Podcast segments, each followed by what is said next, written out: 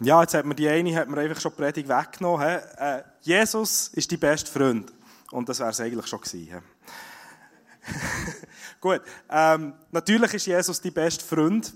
Ähm, aber wir haben es jetzt auch schon ein bisschen gemerkt im Verlauf der Serie Hashtag Jesus. Es geht eben nicht nur um me and my Jesus, sondern es geht auch um andere Menschen drinnen. Wenn es darum geht, Beziehung zu Jesus zu leben, dann geht es immer auch um andere Menschen. Gut, das Beispiel, das beste Beispiel für mich war äh, das mit der Grosszügigkeit. Ähm, wenn ich mich verschenke, wenn ich Sachen weitergebe, die ich bekommen habe, weil ich von Jesus reich beschenkt worden bin und noch reich beschenkt werde, dann hat es immer auch mit anderen Leuten zu tun. Und auch heute, wenn es um Freundsein geht, das kann man nicht allein. Das kann man nicht allein. Und wir schauen an, wie Jesus das gemacht hat. Und dann sehen wir auch noch gerade anhand der Apostelgeschichte, wie es die ersten Christen gelebt haben. Ähm, genau, ich werde anfangen oder einsteigen mit einem Beispiel von Larry Crabb. Der Larry Crabb, das ist äh, Seelsorger und hat noch so nebenbei ist er auch noch Professor für klinische Psychologie. Also vermutlich hat sich da so ein bisschen zeitlich auch ein bisschen andere Dimensionen gehabt. Ist vielleicht ein bisschen mehr Professor als Seelsorger am Anfang. Ist auf jeden Fall ein Autor und hat aufgrund von dem Erlebnis, das ich jetzt erzählen will, auch ein Buch geschrieben. Und zwar ist es so gegangen, dass er mit einem Typ in einem seelsorgerlichen Prozess war, der starke Suizidgedanken hatte und der auch schon einen Suizidversuch hinter sich hatte. Und dann haben die das, die, das Betreuungsverhältnis angefangen und sie, irgendwann sind sie so zu einer, zu einer Session gekommen, wo der Larry gefunden hat, hey, da drinnen, jetzt ist der Durchbruch passiert. Das das 20 Abends, das Aha-Erlebnis ist da gewesen, jetzt weiss ich, woher das die Gedanken kommen, die Suizidgedanken, und jetzt können wir sie ablegen und mit der Wahrheit ersetzen. Und, ähm, das war für Larry so der Moment, gewesen, wo er gemerkt hat, von jetzt an geht es aufwärts mit diesem Typ. Ähm, kurz darauf ab ist er dann mit dem Auto an einem Park entlang gefahren und hat in diesem Park der Typ, der bei ihm in der Betreuung war, gesehen, wie er dort äh, fröhlich, friedlich lachend mit einem Kollegen dem, im Rasen am Sitzen war und äh, hat dann so das Gefühl ja, halt mal an, geh mal zu Also hat er parkiert, ist ausgestiegen, zu gelaufen, hat sie begrüßt, hat ihn begrüßt, dann hat er gesagt, hey, und wie geht's so? Und dann hat der Anger so von der fröhlichen, freundlichen Miene so ein bisschen ernst geworden und gesagt, ja, ja, weisst, ich halt immer noch so ein bisschen die Gedanken, die sind immer noch nicht ganz. Und dann hat der Larry noch mal unterbrochen und gesagt, nein, warte, stopp, nochmal von vorne. Ich habe nur gefragt, hey, wie geht's? Und dann hat der andere so ein bisschen perplex reingeschaut und äh, also, du meinst so, ja, hey, äh, wie geht's? Im Sinn von, und ich antworte mit, gut, merci. Und dann hat er gesagt, genau. Also, in dem Fall, äh, gut, merci. Willst du nicht zu uns hocken da? Und er hat sich der Larry zugesellt dort und hat während der nächsten halben Stunde keinen einzigen psychologischen Rat von sich gegeben. Er war einfach dort, gewesen, hat Gemeinschaft mit ihnen, über Sachen vom Leben geredet, die nichts mit, dem, mit diesen Selbstmordgedanken zu tun hatten. Sie haben zusammen eine gute Zeit und zusammen gelacht. Ein Schnitt, drei Jahre später, nach der Behandlung, hat Larry den Typ mal wieder getroffen und hat gefunden, jetzt nimmt es eigentlich schon noch Wunder, er sieht gut aus, hat Fortschritte gemacht. Ähm, was war denn für ihn so der, der, der springende Punkt in dieser Betreuung, dass das so weit ist gekommen? Und dann hat der andere gesagt, der Moment, wo du zu mir und meinem Freund im Park gehockt bist. Und der Lehrerin also, äh, also äh, was? Ernsthaft jetzt? Weil äh, wir haben doch da die eine Session gehabt, wo so das, das Aha-Erlebnis war, weißt du, mit dem Durchbruch und so. Und der andere so, mhm, aha, ja, äh, wann war das? Gewesen? Und ähm, das hat der Larry recht ins Stutzen gebracht und hat eigentlich seine ganze Arbeit neu prägen. Er war schon der Meinung, dass seine psychologische Betreuung durchaus wichtig war im Prozess. Aber er hat gemerkt, dass es letztendlich bei ihm nicht mehr darum geht, das Problem der Leute anzuschauen und auszumerzen und zu entfernen, sondern dass es mehr darum geht, die Leute in so eine, wie das, wie das man die Leute wieder in so eine heilsame, gesunde Gemeinschaft mit anderen Leuten hineinbringen kann. Und aufgrund von dem hat er dann, äh, das Buch geschrieben, Ähm, das heißt Connecting, das Heilungspotenzial der Gemeinschaft. Und beschreibt dort drinnen die Wichtigkeit davon, dass man Freunde braucht, die das Beste für uns wollen, die sich für uns investieren, die für uns da sind in den Momenten, wenn es uns schwierig geht, aber auch in den Momenten, wo wir es gut haben, einfach die zusammen zu teilen. Und er sagt auch, dass es so eine tiefe Sehnsucht ist, die Gott in uns hineingelegt hat, nach diesen Freundschaften, nach echten tragenden Freundschaften. Genau. Jetzt äh, wollen wir mal heranschauen. Wie hat das Jesus genau gemacht? Wir haben ja den Vers zur Serie, wo lautet, das ist aus dem Johannes 7, 37 bis 38, wer Durst hat, der soll zu mir kommen und trinken. Wer mir vertraut, wird erfahren, was die Heilige Schrift sagt.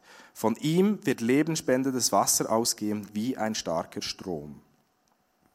Und jetzt haben wir die sechste, sechste Predigt in dieser Serie und jede hat so ein kleines Überthema gehabt, eine von diesen geistlichen Übungen. Wir hatten ähm, Stille, Umkehr, ähm, Dankbarkeit, Grosszügigkeit. Haben wir schon noch eins? Buß, Umkehr, genau. Das gehört zusammen. Ja, und ich weiß nicht, ob du dich noch daran erinnerst, an die allererste Predigt, die der Andi hat gehalten mit dem, wo er das, das Rinnsal verglichen hat mit dem, mit dem, mit dem reissenden Bach, der da daherkommt. Und es geht eigentlich darum, dass wenn wir uns überlegen, dass der Heilige Geist durch uns raus soll fließen, wie das da in diesem, in diesem Vers beschrieben ist, dass es eben nicht so ein Rinnsal ist, das so ein bisschen rauströpfelt, sondern dass es ein reissender Bach ist, der da daherkommt. Also etwas, das auch einen überwältigenden Effekt kann haben kann. Ähm, und ein paar von diesen geistlichen Übungen, die wir angeschaut haben, die es schon angetönt, die sind auch darum gegangen, dass es eben nicht um eine Spiritualität, um das Glaubenleben in Isolation, in deinem stillen Kämmerchen für dich geht, sondern das Glaubenleben, das Leben mit Jesus hat immer auch damit zu tun, mit anderen Leuten, anderen Leuten zu begegnen. Und da, logischerweise, habe ich auch schon gesagt, dass wir mit «Sei ein Freund» genauso auch das machen.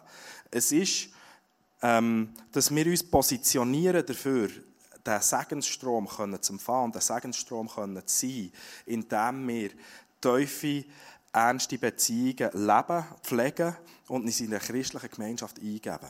Das gehört zusammen. Wie hat es Jesus gemacht? Fangen wir ganz am Anfang an bei Jesus, oder? Ähm, Markus 1, 14 bis 19. Dort hat Jesus zuerst so ein bisschen wie eine, eine Kurzpredigt, wo er sagt, um was es eigentlich geht, warum das er hier ist.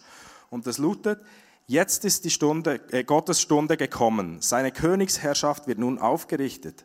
Endet euch von Grund auf, kehrt um zu Gott und nehmt seine Heilsbotschaft im Glauben an. Das haben wir schon bei der Predigt zur Umkehr und zur Bußtun schon genauer ein bisschen. Jesus ruft auf, dass die Menschen zurück in die Gegenwart von einem liebenden, ähm, willkommen heißenden Gott kommen. Und dann, unmittelbar nach dieser Predigt, was macht er näher? Er beruft den Petrus und den Andreas. Also es heisst dann weiter, am See Genezareth traf, sich Jesus, traf Jesus den Fischer Simon, das war der Petrus, und dessen Bruder Andreas. Sie warfen gerade ihre Netze aus. Da forderten sie Jesus auf. Da forderte Jesus sie auf. Sorry. Ja. Kommt mit mir, ich will euch zeigen, wie ihr Menschen für Gott gewinnen könnt. Sofort ließen die beiden Männer ihre Netze liegen und gingen mit ihm. Also das Erste, was Jesus gemacht hat, nachdem er gesagt hat, das Reich von Gottes ist da. Kommen zurück zu ihm. Ist nicht, dass er hat irgendwo ein Massenevent veranstaltet, dass er hergestanden ist als Prediger, wie auch immer, sondern als erstes, was er gemacht hat, er hat Leute um sich geschart. Er hat Leute zu sich genommen und nicht einfach aus dem Hintergedanken, jetzt wollte ich einfach eine der grössten, weltbewegendsten Be Bewegungen, Menschenvereinigungen machen, ähm, die wir je hatten, sondern weil er hat Freunde wollen und ihnen ein Freund sein. Das sehen wir später, sagt er es dann so, ähm, im Johannes 15,15, 15, ich nenne euch nicht mehr meine Knechte, denn einem Knecht sagt der Herr nicht, was er vorhat. Ihr aber seid meine Freunde, denn ich habe euch alles anvertraut, was ich vom Herrn, vom Vater gehört habe.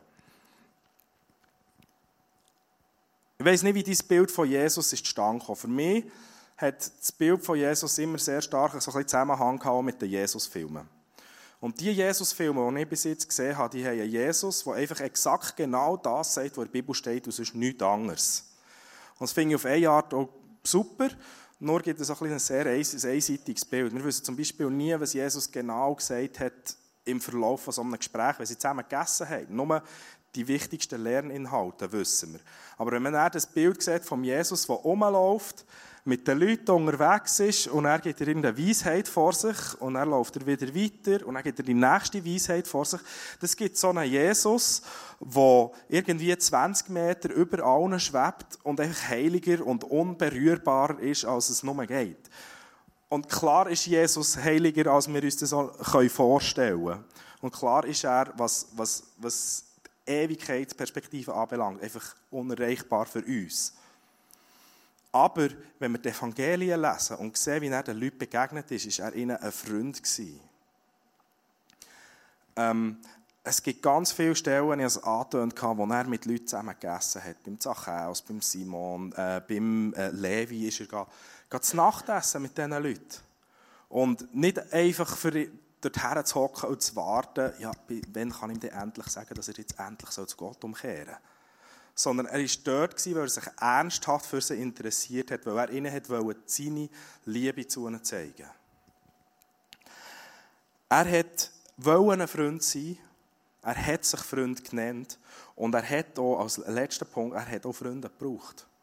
Also, es gibt die eine Szene kurz vor, dem, vor, vor der Kreuzigung im Garten Gethsemane, kurz vor seiner Verhaftung, wo er so den Druck richtig spürt von, von der Wichtigkeit von, der, von dem, was jetzt auf ihn zukommt, wo er zum, zu drei von seinen Jüngern sagt, hey, kommt mit mir mit kommt und betet mit mir zusammen. Ich brauche eure Unterstützung. Tragt diesen Moment mit mir zusammen. Also Jesus hat dort einfach auch gezeigt, er ist nicht nur ein Freund er hat auch die Freunde wollen. Genauso wie Jesus der Wert Gemeinschaft gelebt hat. Äh, sehen wir es dann auch bei den ersten Christen. Und zwar, vielleicht habt ihr die Stelle auch schon gelesen, Apostelgeschichte 2, Verse 42 bis 47. Dort wird so ein bisschen, das ist die legendäre erste Beschreibung von einer Gemeinde. Und die lautet, was das Leben der Christen prägte, war die Lehre, in der die Apostel sie unterwiesen. Ihr Zusammenhalt in gegenseitiger Liebe und Hilfsbereitschaft, das Mahl des Herrn und das Gebet. Alle, die an Jesus glaubten, hielten fest zusammen und teilten alles miteinander, was sie besaßen. Einmütig und mit großer Treue kamen sie Tag für Tag im Tempel zusammen. Außerdem trafen sie sich täglich in ihren Häusern, um miteinander zu essen und das Mahl des Herrn zu feiern. Und ihre Zusammenkünfte waren von überschwänglicher Freude und aufrichtiger Herzlichkeit geprägt. Sie priesen Gott bei allem, was sie taten, und standen beim ganzen Volk in hohem Ansehen. Und jeden Tag rettete der Herr weitere Menschen, so dass die Gemeinde immer größer wurde. Und was wird jetzt hier beschrieben? Das ist nicht eine Institution, das ist nicht irgendeine riesen, Organisation, ein Missionswerk oder, oder ein Massenevent. Was da beschrieben wird, ist eine Gemeinschaft.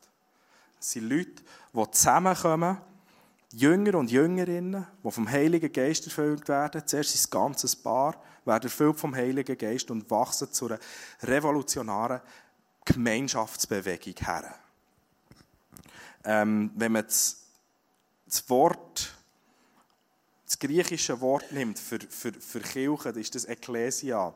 Das heißt eigentlich wortwörtlich übersetzt, ist es eine herausgerufene Versammlung, also Gott, wo die Leute zusammenruft in eine Gemeinschaft hinein. Und das hier, das ist die erste Beschreibung von Kirche. Also noch lange, bevor es irgendwie ein Gebäude hat gegeben, das man Kirche genannt hat, oder eine, eine, eine, eine Konfession, die sich Kirche genannt hat, hat es die Beschreibung die Definition von Kirche als Gemeinschaft. Und das waren Leute, die sich getroffen in kleineren, in grösseren Gruppen, um einfach ihr Leben zusammen zu teilen und ihren Glauben an Jesus zusammen zu teilen. Das heisst, dass die Beziehungen zwischen den Nachfolgern von Jesus, die Beziehungen zwischen den Christen, das ist nicht so ein guter Nebengeschmack von Kirche, das ist nicht ähm, noch so eine Beschreibung, wo, wo irgendwie noch dazu passt, das nice to have, sondern es ist, es ist Kirche. Das ist Kirche, nicht das Gebäude, wo wir jetzt drinnen sind, sondern Beziehungen von den Christen untereinander. Und zwei Aspekte möchte ich noch ein bisschen vertiefen von so einer, von so einer lebensfördernden, befreienden und verändernden Gemeinschaft, wie, das da beschrieben ist, die, die möchte ich schnell ein bisschen rausstreichen. Das Erste, was auffällt, wenn man, den, wenn man die Verse liest aus der Apostelgeschichte 2, dann ist das, was ich möchte, das gegenseitige, das kompromisslose gegenseitige Wohlwollen nennen, was man da feststellt. Ähm, wenn man es liest, sie kommen zusammen in gegenseitiger Liebe und Hilfsbereitschaft. Sie halten fest zusammen, teilen alles miteinander. Einmütig. Sie essen zusammen, sie feiern zusammen. Sie sind von überschwänglicher Freude prägt, wenn sie zusammenkommen. Und das ist, ähm, das beschreibt den engen Zusammenhalt, die Hilfsbereitschaft gegenübereinander. Sie zeigt sich auch in der Grosszügigkeit gegenübereinander. Das haben wir ja auch schon gehört. Und das, was Jesus mit seinen zwölf Jüngern gelebt hat, ist hier jetzt im grossen Stil sichtbar. Die Menschen sind füreinander da, sie nehmen Anteil am Leben und sie wollen das Beste füreinander. Das ist, was ich unter einem kompromisslosen Wohlwollen verstehe. Es sind auch in dem Sinne sind das dann Beziehungen, wo wir einander begegnen, dass das Gegenüber auch Gott kann erleben kann. Weil es ist so, wie Jesus uns begegnet. Und wenn wir den Leuten so begegnen, wie Jesus uns begegnet ist, dann können die Leute durch uns Jesus sehen. Ähm, was der Larry Crabb beschrieben hat, ich habe es vorhin kurz angetönt, dass die Menschen die Gemeinschaft brauchen, ähm, hat er so, so geschrieben in dem Buch, das ich vorhin erwähnt habe. Das tiefste Sehnen jedes Menschen geht dahin, jemanden zu haben, der sich vorbehaltslos an uns freut, der die Ressourcen hat, die uns fehlen und für die es keine größere Freude gibt, als uns daran teilhaben zu lassen. In diesem Sinne leben wir unsere Beziehung zu Gott in der Gemeinschaft. In einer Gemeinschaft, wo wir aufblühen, wo unsere seelischen Wunden, unsere, unsere Krankheiten können geheilt werden durch die Beziehungen, die wir zueinander haben. Und dann bringen wir eben einander auch in Berührung mit Gott. Wir sind eine Quelle von Ermutigung und wir werden zu einem Ort, wo das kompromisslose Wohlwollen sichtbar ist. Und das, was da beschrieben wird in der Apostelgeschichte 2, das ist auch das, was einen grossen Teil der Vision vom ICF prägt hat. Wenn wir unsere Werte lesen, ich werde jetzt drei kurz ein bisschen nicht, nicht vorstellen, einfach erwähnen. Der eine ist Gemeinschaft erleben. Das, was ich jetzt hier beschrieben habe, das ist als Wert drin. Wir wollen das so erleben. Weiter, was wir drinnen haben. Wir, äh, wir sind vom Leben begeistert und wir, wir wollen unser Potenzial können entfalten das sind alles Sachen, die nur in so einer Gemeinschaft innen möglich sind. Dorthin wollen wir kommen. Stell dir das mal vor, ähm, wie, das, wie das kann sein wenn wirklich jeder Einzelne das lebt. Vielleicht hast du es gesehen beim Reinkommen, äh, der Beach Flag steht drauf, Welcome, wir haben den Welcome Point, wir haben äh, das Motto immer wieder, oh, Welcome Home, auf, auf den T-Shirts sieht man es auch. Ähm, Warum ist das so? Weil wir genau wollen, dass das ICF zu so einem Ort wird, so einem Ort ist, wo das kompromisslose Wohlwollen, das einander empfangen mit offenen Armen, wie, wie, wie es Steffi auch gesagt hat, dass, dass wir einander gegenseitig mit offenen Armen willkommen heißen, weil Jesus uns mit offenen Armen willkommen heißt. Wie man weiter daraus liest, aus diesem Abschnitt, ist so eine Gemeinschaft enorm anziehend. Also die gesehen sie waren ähm, äh, genau beim ganzen Volk in hohem Ansehen gewesen. Also so eine, so eine Gemeinschaft, wo das kompromisslose Wohlwollen gelebt wird, das ist, das ist anziehend. Also ein Ort, wo ich merke, hey, da sagen mir die Leute heute, da heißen sie mir willkommen, da wird da, die, da merke ich, die wollen das Beste für mich und die wollen, dass ich mich entfalten kann. Ja, das ist ein Ort, wo ich sein will. Das ist ein Ort, wo ich sein will, wo ich mich auch eingeben will und mehr davon habe. Ähm, und gleichzeitig ist es eben einfach auch etwas, was wir brauchen. Es ist das, was wir brauchen. Der Larry Crabb schreibt es etwas wie ein, ein Urbedürfnis. Und wir brauchen die Menschen, die zu uns halten, die mit uns unsere Kämpfe ausfechten und die uns helfen, dass wir mit Jesus unterwegs bleiben können. Es gibt ein altes Kirchenlied, das, also ein altes, ich weiß nicht, wie alt das ist, aber es basiert auf, auf dem Psalm 133. Seht, wie schön und angenehm es ist, wenn Brüder einträchtig beieinander wohnen. Wo dies geschieht, hat der Herr seinen Segen versprochen. Leben, das niemals enden wird. Also es ist eine Gemeinschaft, wo Gott segnet, wo Gott der Segen verheißt drüber. Und das ist für die Leute, die Jesus kennen, aber es ist auch für die Leute, die Jesus noch nicht kennen. Weil wenn wir weiterlesen, der letzte Vers, dort ist auch beschrieben drin, ähm, jeden Tag rettete der Herr weitere Menschen, sodass die Gemeinde immer größer wurde. Das heißt, die Gemeinschaft ist ein Zeugnis für Jesus. Die Leute können Jesus begegnen, indem sie so eine Gemeinschaft erleben. Also es ist nicht immer nur rausgehen und evangelisieren, sondern es ist einfach die Gemeinschaft leben. Und wenn wir auch schauen, was Jesus immer wieder sagt, dann sagt er Sachen wie, eure Liebe zueinander wird der Welt zeigen, dass ihr meine Jünger seid. Oder er betet für, für uns, sagt er, Vater, mach sie eins, wie wir eins sind, damit die Welt erkennt, dass du mich gesandt hast und dass du sie liebst, wie du mich liebst. All das sagt Jesus darüber, wie dass er sich die Gemeinschaft vorstellt. Der zweite Aspekt, der daraus herauskommt, ist eine kompromisslose Ehrlichkeit. Wer von euch kennt den Film Good Will Hunting? Es ist wie Zinti, da kennt kaum irgendjemand mehr. Das ist jenseits. Gut, im Film geht es auch darum, um einen, um einen jungen Typ, der in Betreuung ist bei einem Psychologen. Und ähm, es gibt die Szene, ähm, der hat eine sehr traumatische Kindheit gehabt und es gibt die Szene, wo er der Psychologe fragt, sie haben währenddessen auch ziemlich ein freundschaftliches Verhältnis, wo er, wo er ihn fragt, hey, hast du eigentlich Freunde? Und dann sagt der andere, äh, äh, Freunde, ja, äh, also ja, viel, ja, viele Leute, die ich gerne habe. Habe ich gesagt, ja, wie heissen sie?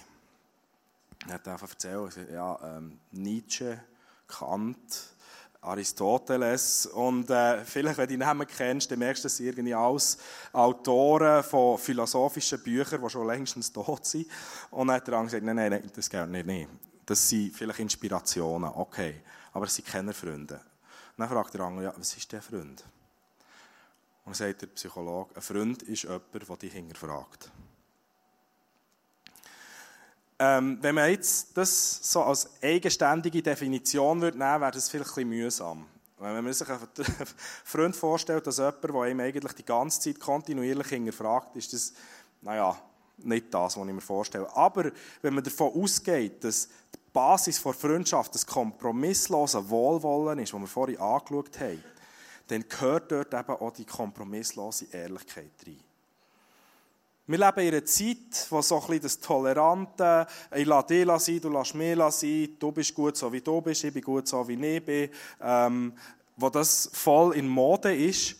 Aber wenn du doch jemand kompromisslos, wohlwollend bist, wenn du ihn liebst, dann sagst du ihm doch auch Sachen und du merkst, hey, das tut dir nicht gut. Und wenn du merkst, hey, das, sorry, aber ich finde das daneben, was du da machst. Wenn die andere Person weiß, dass du ihm von ganzem Herzen aus Liebe begegnest und aus Liebe das sagst, dann ist das der Boden, wo man so Sachen annehmen kann. Und wenn man das nicht sagt, dann verweigert man eigentlich einem Freund die Möglichkeit, sich weiterzuentwickeln.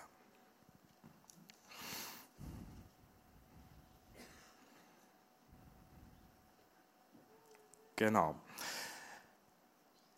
In der Apostelgeschichte ist das auch schon leicht angetönt in diesem Vers. Man sieht, dass dort die, die Zusammenkunft von aufrichtiger Herzlichkeit prägt war. In einer anderen Übersetzung heißt es auch Redlichkeit.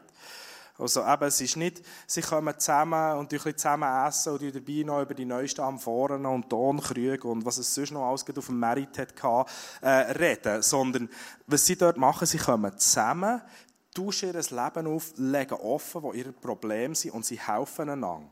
Sie mit dem Wohlwollen und mit der Ehrlichkeit. Also das ist das, was wir uns unter einer Small Group vorstellen, oder? Ähm, Später gibt es viele Möglichkeiten, wo das auch vorkommt. Der Paulus ist natürlich so ein bisschen wie die Nummer eins dahinter. Ähm, in seinen Briefen ist er immer sehr kritisch mit den Leuten. Aber man merkt so, er ist nicht nur in Briefform, wenn man sich ein bisschen verstecken kann, oder, sondern er macht so aktiv. Im Galaterbrief beschreibt er so einen, Ort, äh, Ort, einen Ort, äh, eine Szene, wo er den Petrus korrigiert. Wo er dort gemerkt hat, dass der Petrus Sachen macht, wo er sagt, hey, die sind nicht in Ordnung. Und aus dem Wohlwollen dem Petrus gegenüber und aus dem Wohlwollen dem Dienst, den der Petrus am machen ist, spricht er es an mit ihm. Und sie regeln es zusammen. Wenn du es nachlesen willst, steht in Galater 2, Verse 11 bis 14. Und jetzt findest du vielleicht, hey, die Beschreibung von Kirche, die Beschreibung von Gemeinschaft, die klingt wunderbar, das ist der Hammer, so etwas, oder? oh, das kompromisslose Wohlwollen, inklusive der Ehrlichkeit, das ist super. Und vielleicht hast du es auch so erlebt. Ich weiß, dass es Leute gibt, die so Willkommenskultur im ICF erlebt haben und das auch gelernt schätzen. Und das finde ich mega cool. Hey, ein Stück von der Vision ist sichtbar geworden. Aber ich kann mir gut auch vorstellen, dass es Leute gibt, die das nicht oder auch nicht auf die inspirierende Art und Weise erlebt haben, wie es hier beschrieben ist. Schau, das Fakt ist, wir sind dazu berufen, die tiefen und engen Beziehungen zu leben. Das Ohrverlangen, ein Durst, den wir haben. Wir haben den Durst. Und Jesus ist der, der den Durst stillt. Er ist der, der unseren Durst nach diesen Freundschaften stillt. Und vielleicht fehlt dir das gerade. Vielleicht ist das, was dir fehlt. Und er sagt, ja, ich habe eigentlich keine Freunde, wo ich mitten unterwegs bin, die mich so annehmen, die mich wohlwollend annehmen und die mich auch mal hinterfragen wo ich aber auch das Vertrauen dazu habe, dass sie es ehrlich und, und, und in Liebe meinen. Und das ist eigentlich die Frage vielleicht die, ja, wo finde ich denn solche Freundschaften? Wie, wo finde ich die Leute, die mir so begegnen? Und ich glaube, wenn wir mit dieser Haltung die Frage stellen, können wir irgendwann in ein Problem hinein. Weil jeder Mensch wird uns über kurz oder lang irgendwann mal enttäuschen. Wenn wir den Anspruch haben, dass Menschen uns kompromisslos, wohlwollend und ehrlich begegnen, werden wir, wenn wir das nicht ändern, nicht auf anders denken, werden wir irgendwann bitter, irgendwann resignieren wir, weil wir finden die Leute nicht. Das heisst, wenn wir eine andere Perspektive annehmen, klappt es vielleicht besser. Wenn wir für anfangen denken, nämlich, wem kann ich ein Freund sein? wenn ich überlege darüber, bin ich bereit, mich für andere zu interessieren, das Gute zu entdecken und für sie zu kämpfen, dass das Gute auch zum Vorschein kommt. Ähm, bin ich bereit dazu, den anderen so zu lieben und zu ehren, dass ich ihm auch Sachen sage, die ich nicht ganz in Ordnung finde. Dann können wir das anfangen leben. Wenn wir es auf das ICF beziehen, wie kann ich dazu beitragen, dass Welcome Home erlebbar ist für jeden, der da reinkommt? Ähm, das kann konkret heißen, das heisst eigentlich immer konkret, dass ich initiativ bin, dass ich den ersten Schritt mache. Es kann sein, dass ich auf eine Person zugehe, wo ich merke, hey, da möchte ich eigentlich mehr wissen, wie die Person ist. Dass ich vielleicht hergehe und in einer Beziehung, die bisher oberflächlich ist, mich öffne. Dass ich von Anfang an erzähle und mich verletzlich gebe. Wir können das weil Jesus der ist, der uns zeigt, was kompromissloses Wohlwollen und kompromisslose Ehrlichkeit ist. Er ist der, der uns bedingungslos anliebt. Und darum können wir das auch anfangen leben gegen außen. Ich bin nicht christlich aufgewachsen. Und der Grund, wieso ich jetzt hier oben stehe und von Jesus erzähle, hat sehr viel damit zu tun, dass jemand mir ein Freund war. Und zwar über mehrere Jahre hinweg, schon als Teenie, wo ich nicht so ein besonders guter Freund war. Ich hatte das Gefühl, gehabt, für mich tendenziell eher eine schwierige Person war. Also in dieser Freundschaft zu dieser Person, die ist primär bestanden wegen der anderen Person. Ähm, ihr kennt das vielleicht, es gibt so Leute, äh, denen schreibt man, dann kommt etwas zurück. Dann schreibt man, dann kommt etwas zurück. Und dann schreibt man nichts und dann kommt nichts. Ich wäre die Person gewesen, die nicht zurückschreibt. Also wenn man nicht auf sie zugeht. Und so hat die Person über Jahre in mich investiert, mich kontaktiert, Sachen mit mir unternommen. Und hat eigentlich nicht wirklich das zurückbekommen von mir. Und irgendwann habe ich mich dann für Jesus entschieden und dann hat sich dann, glaube ich, ein bisschen zum Besseren gewendet. Ähm, klar, ich immer noch meine Baustellen, aber ähm, ja, Jesus ist noch am Werk bei mir. genau. Der Freund war initiativ, der hat sich interessiert für mich und jetzt haben wir ein sehr tiefes, ein vertrautes ähm, Verhältnis zueinander und ich bin ihm dort enorm dankbar, dass er das gemacht hat für mich. Wem kann ich ein Freund sein? Ist die Frage in dem Sinn. Es kann herausfordernd sein, weil wir uns nicht so in der Opfermentalität suhlen und denken, ja, mm, mm, mm, niemand will halt mein Freund sein, sondern wir müssen einen ersten Schritt machen in die Richtung. Es erfordert Mut, aber es ist es auf alle Fälle wert. Ich werde mit einem Erlebnis abschließen, wie ich so die heilsame Gemeinschaft erlebt habe, und zwar in einer Kirche. Ähm, vor einem Jahr sind meine Frau und ich auf Amerika in die Ferien. Und dort haben wir unter anderem die Willow Creek Kirche besucht. In Chicago. Und wenn ihr Willow Creek kennt, das ist so eine Kirche, die hat zwei, drei Leute am Sonntag, 25'000. Äh, kommen dort am Sonntagabend in den Gottesdienst. Und das ist, ja, das kennt man nicht in Europa, oder? und für mich ist eigentlich eine Frage bestanden, als ich dorthin gegangen bin. Wie schafft es eine Kirche von dieser Größe wahrzunehmen, dass etwas Neues kommt? Und meine Frau, für die war es mehr, oh mein Gott, 25'000 Leute, ah, wie mache ich das? Ja, für sie war so die ICF-Konferenz mit 3'000, 4'000 Leuten sehr, sehr herausfordernd. Oder? Wir kommen her in die Gemeinde hinein. Und das erste, überwältigt, ist effektiv die Größe. Weil das ist ein riesiges Gebäude, das hat Rolltreppen drin, über drei Stockwerke. Ähm, es hat alles Mögliche drin. Und es war tatsächlich so, dass in den ersten 15 Minuten, als wir in diesem Gebäude drin waren, habe ich drei Möglichkeiten gefunden, wie wir mit der Gemeinde, mit den Leuten der Gemeinde in Kontakt kommen können. Das war zwar cool, aber es hat alles so ein bisschen Initiativen von mir be, be, be verlangt. verlangt. also darum werde ich auf die vierte Möglichkeit, die wir dann auch noch erlebt haben, eingehen. Und zwar war es so, dass wir nach dem Gottesdienst haben wir uns unterwegs gemacht und gesucht, wo dass wir essen könnten. So einer grossen Kirche muss irgendwo so eine Möglichkeit zum Essen geben, nicht? Wir haben so geschmeckt, aber irgendwie nicht gefunden.